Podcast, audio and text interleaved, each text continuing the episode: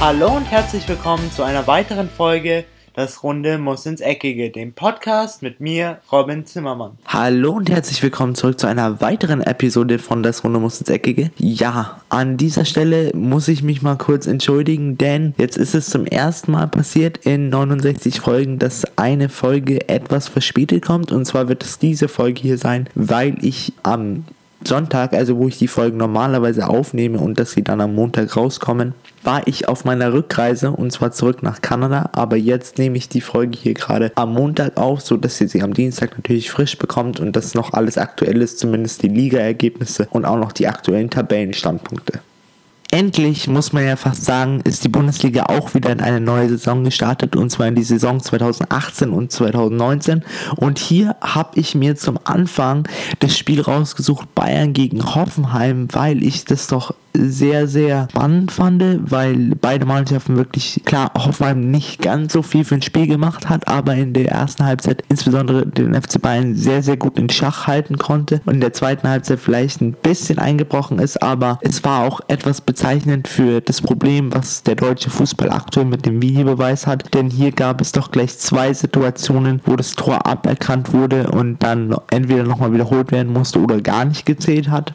Aber ich wollte jetzt erstmal anfangen. Und zwar hatten wir in der ersten Halbzeit eigentlich so bis zur 20., 25. Minute ein sehr, sehr ausgeglichenes Spiel. Aber dann schoss Thomas Müller ähm, den das erste Tor der Bundesliga-Saison 2018-2019 nach einer Vorlage von Kimmich. Danach äh, gaben die Hoffenheimer ein bisschen nach, hatten aber hinten auch nicht so viele Probleme, denn der FC Bayern kam nicht so wirklich ins letzte Drittel der Hoffenheimer und so konnten die Münchner auch nicht ganz gefährlich werden. Aber in der zweiten Halbzeit wurde es dann auf jeden Fall ein bisschen hitziger, denn in der 49. Minute nach wirklich einer sehr, sehr ruppigen ersten Halbzeit äh, von TSG Hoffenheim, die da schon drei gelbe Karten hatten und in der 47. auch noch ihre vierte gelbe Karte krie kriegten. In der 49. Minute musste dann leider Kingsley Coman ausgewechselt werden. Später hatten wir dann die Diagnose und zwar ist das ein Sünde Syndemosebandriss. Das heißt, er wird mindestens drei Monate ausfallen und er muss operiert werden. Für ihn kam dann Arjen Robben und als wäre es nicht schon genug gewesen für den FC Bayern München, in der 57. Minute schlug dann Hoffenheim im wahrsten Sinne des Wortes nochmal zu und zwar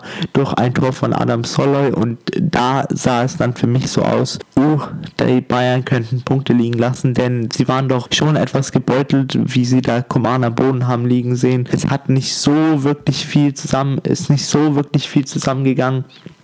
Aber der FC Bayern hat sich dann nochmal aufgerafft und zwar bekamen sie dann einen Elfmeter, den Robert Lewandowski im ersten Versuch verschoss, aber dann hat ihn einen Robben reingemacht. Da hatten sie, hatte sich schon jeder im Stadion gefreut. Aber dann kam die sogenannte Torlinientechnik, die das Tor dann aberkannt hat, aufgrund, dass die Spieler zu früh in den Strafraum reingelaufen sind. Also musste Robert Lewandowski den ähm, Elfmeter nochmal wiederholen. Das tat er dann auch und diesmal mit Bravour schoss er ihn dann ähm, unten links in die Ecke. Danach hatten wir in der 87. Minute nochmal eine schöne Situation, wo nochmal der Videoschiedsrichter eingriff und zwar nach Schuss von Goretzka fälschte Thomas Müller den Ball ab, aber allerdings mit der Hand. Deswegen auch hier wirklich eine richtige Entscheidung des Videos Videoschiedsrichters auch der Elfmeter. Ich, grad, ich weiß, ich stelle es gerade so dar, als wären das alles so schlechte Entscheidungen, aber rein von den Entscheidungen her waren es alles gute Entscheidungen und es waren richtige Entscheidungen, aber schlussendlich konnte der FC Bayern dann noch das 3-1 erzielen und zwar in der 90. Minute durch einen Dropkick von Ian Robben unter die Latte und so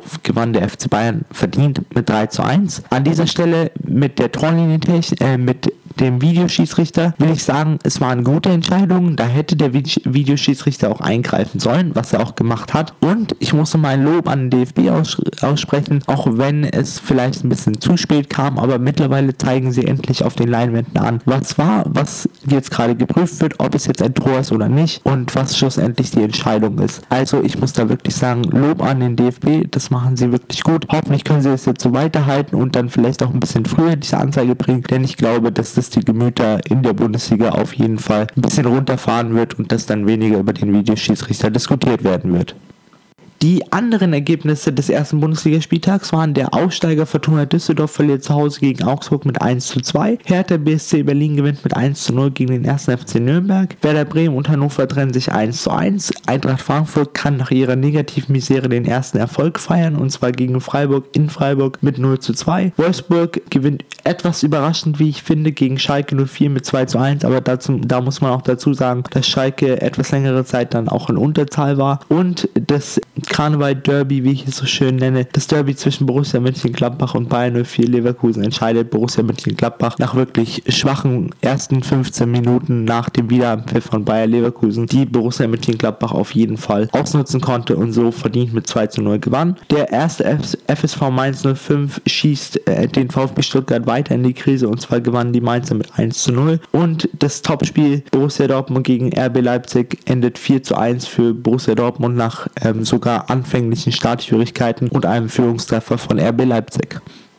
In der Premier League hatten wir jetzt an diesem Spieltag eine Konstellation von zwei Teams, die wirklich unter Druck standen, denn sie hatten beide ihre ersten beiden Spiele verloren. Und zwar ist es unter anderem die Mannschaft von Unai Emery, FC Arsenal, welche gegen Manchester City verlor und auch gegen Chelsea. Und auf der anderen Seite die Hammers, die auch ihre ersten beiden Spiele verloren hier standen die Zeichen auf, ein sehr, auf einem sehr ausgeglichenen Spiel. Beide Mannschaften wussten, sie müssen jetzt was machen, ansonsten wird es ganz, ganz eng. Und so nahmen die beiden Mannschaften auch das Spiel an. In den ersten 20 Minuten war für mich äh, West Ham doch besser, welche, sie, welche sich dann auch belohnten in der 25. Minute durch ein schönes Zusammenspiel zwischen Philippe Andersson und Marco Arnautovic, welcher dann schlussendlich das Tor erzielte. Aber diese Führung hielt nicht lange und zwar in der 30. Minute konnte der Außenverteidiger vom FC Arsenal nach Vorlage von dem Nigerianer Alex Iwobi den Ausgleich erzielen Danach schwächelte das Spiel so ein bisschen. Beide Mannschaften fanden nicht mehr so ganz den Weg nach vorne. Sie neutralisierten sich ein bisschen im Mittelfeld, aber nach ähm, Wechselung der Halbzeit mit Alexandre Lacassette und Lucas Torreira brachten die Gunners mehr Schwung ins Spiel. Die Auswechslung von ähm, West Ham, Chicharito und Lucas Perez konnten dann auch vorne nicht mehr die gewünschten Akzente setzen und so kam es, wie es kommen musste. Und zwar in der 70. Minute schoss der Verteidiger vom West Ham United, Issa Diop, ein ein Eigentor und so stand es 2 zu 1 für die Gunners, die aber dann noch ihr eigenen Treffer erzielen wollten und es dann auch noch in der 92. Minute schafften und zwar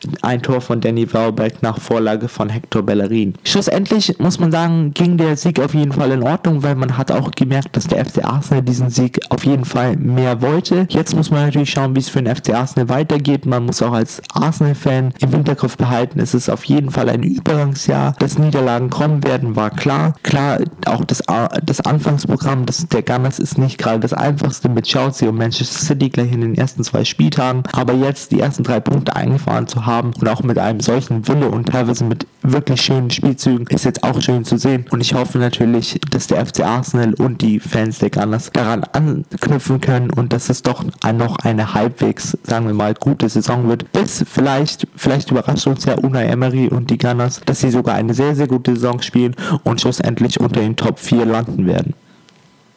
In einem sehr, sehr kampfbetonten Spiel zwischen Wolverhampton Wanderers und Manchester City lassen die äh, Meister der Vorjahr vorjährigen Saison sogar Punkte liegen und zwar endet das Spiel 1 zu 1. AFC Bournemouth gegen Everton, hier bleiben die Cherries, also AFC Bournemouth, Bournemouth immer noch ungeschlagen und zwar trennen die beiden sich 2 zu 2. Huddersfield Town und Cardiff City trennen sich 0 zu 0. Southampton verliert zu Hause nach einem wirklichen grandiosen Schusspunkt durch Harry Maguire mit 1 zu 2. Liverpool gegen Brighton Hove Albion. Hier gewinnt Liverpool mit 1 zu 0. Jetzt muss man sagen, Liverpool ist immer noch in einer klasse Verfassung. Sie haben immer noch kein Tor kassiert und haben jetzt auch ein Torverhältnis von 7 zu 0, also wirklich einer der Titelgaranten oder Aspiranten für diese Saison. Watford gewinnt ebenfalls mit 2 zu 1 gegen Crystal Palace. Fulham, der Aufsteiger, gewinnt 4 zu 2 gegen Burnley und Newcastle verliert zu Hause 1 zu 2 gegen Chelsea, welche jetzt ebenfalls noch ungeschlagen sind und ebenfalls 9 Punkte haben. Heute am Montag also einen Tag bevor ihr das hört, haben wir dann noch das Spiel Manchester United gegen Tottenham. Ich hoffe natürlich, ihr habt euch das angeschaut, denn es ist wirklich ein klasse Spiel. Beide, beide Mannschaften nicht so spielerisch in die Saison gestartet, wie man es eigentlich wollte. Auch Manchester United im letzten Spiel gegen Brighton Hove Albion mit einer Niederlage. Also sie müssen auch ein sehr, sehr interessantes Spiel. Ich hoffe natürlich, ihr habt das gesehen und ich werde vielleicht, wenn es ein sehr, sehr gutes Spiel war, in der Freitagsepisode da nochmal drauf eingehen. Was die Tabelle angeht, Vorne haben wir jetzt Liverpool und Chelsea, beide noch mit neun Punkten. Ebenfalls Watford noch ungeschlagen, auch mit neun Punkten. Manchester City aufgrund des Unentschiedens rutscht jetzt ein bisschen ab, ab aus Platz 4 mit 7 Punkten und AFC Bournemouth auch auf Platz 5 ebenfalls mit 7 Punkten. Aber natürlich haben wir noch Tottenham und Manchester United, welche beide noch nachziehen können. Also Tottenham kann theoretisch noch 9 Punkte erreichen und Manchester United könnte 6 Punkte erreichen. Die schlechtesten Mannschaften aktuell haben wir Burnley auf Platz 18, Huddersfield Town auf Platz 19 und West Ham mit 3 Niederlagen in 3 Spielen mit 0 Punkten auf Platz 20.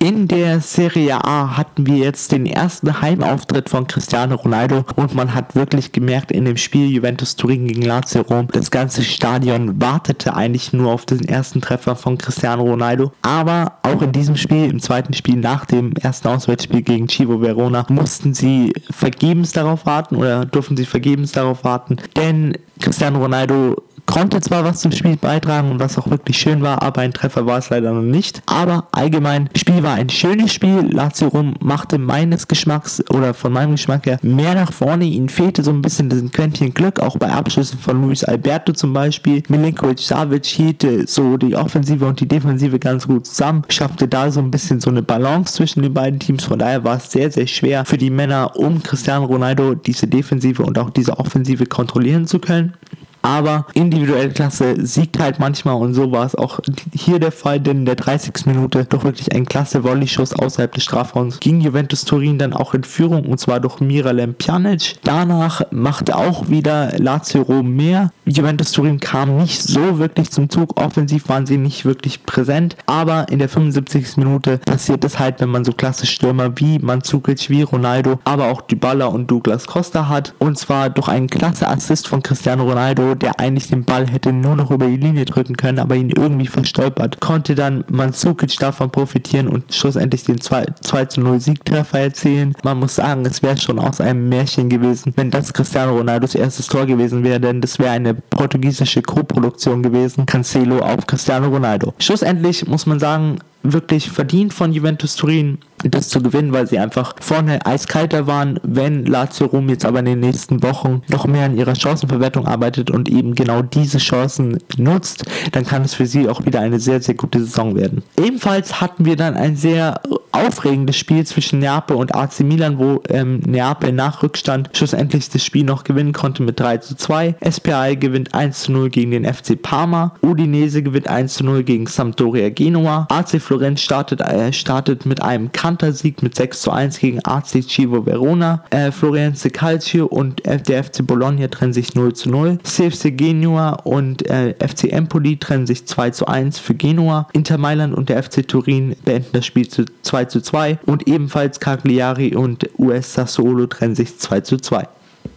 Was die Tabelle angeht, natürlich auch hier noch nicht so ganz ausschlaggebend, aber wir haben die üblichen Verdächtigen ganz vorne und zwar Juventus Turin und der SSC Neapel. Dahinter haben wir SPAL und US Sassuolo, Udinese Calcio und AC Florenz und die aktuellen Schlusslichter, was wahrscheinlich aber nicht so bleiben wird, sind Lazio Rom mit zwei Spielen und zwei Niederlagen mit 0 Punkten auf Platz 19, Sampdoria Genua mit einem Spiel, also ihnen fehlt noch ein Spiel, mit 0 Punkten auf Platz 18 und AC Civo Verona das absolutes Schlusslicht mit einer Tordifferenz von 3 zu 9 auf Platz 20, ebenfalls mit 0 Punkten.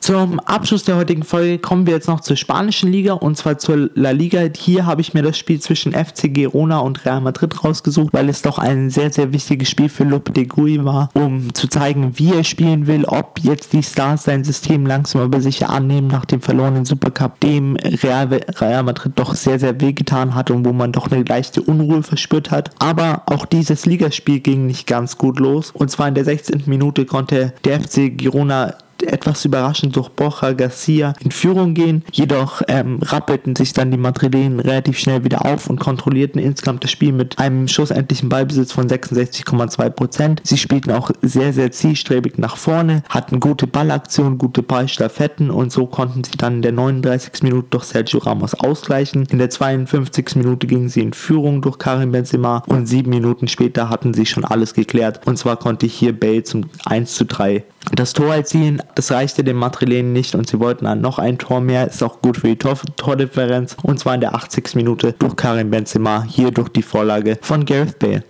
Die anderen Ergebnisse an diesem zweiten Spieltag waren der FC Getafe und SD Alba. Hier gewannen der FC Getafe mit 2 zu 0. CD Leganes und Real Sociedad trennen sich 2 zu 2. Deportivo Alve, Al Alaves und Betis trennen sich 0 zu 0. Atletico Madrid gewinnt zu Hause knapp mit 1 zu 0 gegen Rayo Vallecano. Real äh, Valladolid verliert zu Hause auch ebenfalls knapp mit 0 zu 1 gegen den FC Barcelona. Der FC Valencia verliert überraschend gegen Espanyol Barcelona mit 2 zu 0. Der FC Sevilla und der FC Villarreal trennen sich 0 zu 0. Und heute am Montag haben wir dann noch die Spiele Udinese Levante und Celta Vigo und Athletic Bilbao und Este Huesa das war es jetzt erstmal an dieser Stelle von mir. Ich hoffe natürlich, es hat euch gefallen und wir hören uns dann wieder am Freitag, wenn wir wieder über mögliche Transfer-News reden, obwohl der FC Bayern ja trotz des ähm, Ausfalls von Kingsley Coman jetzt gesagt hat, dass sie keine Spieler verpflichten werden, was für mich auch Sinn macht, weil für drei Monate sollte man keinen Spieler verpflichten. Aber das werden so eines unserer Themen sein. Vielleicht gibt es ja bis dahin noch neue Diskussionen um den Midi-Beweis. Wir werden sehen. Auf jeden Fall, ich hoffe, dass ihr auch dann wieder einschaltet und ich bin damit raus und ciao. Und das war's auch schon wieder mit einer weiteren Folge Das Runde muss ins Eckige, dem Podcast, wo ihr alles rund um König Fußball kompakt auf die Ohren bekommt.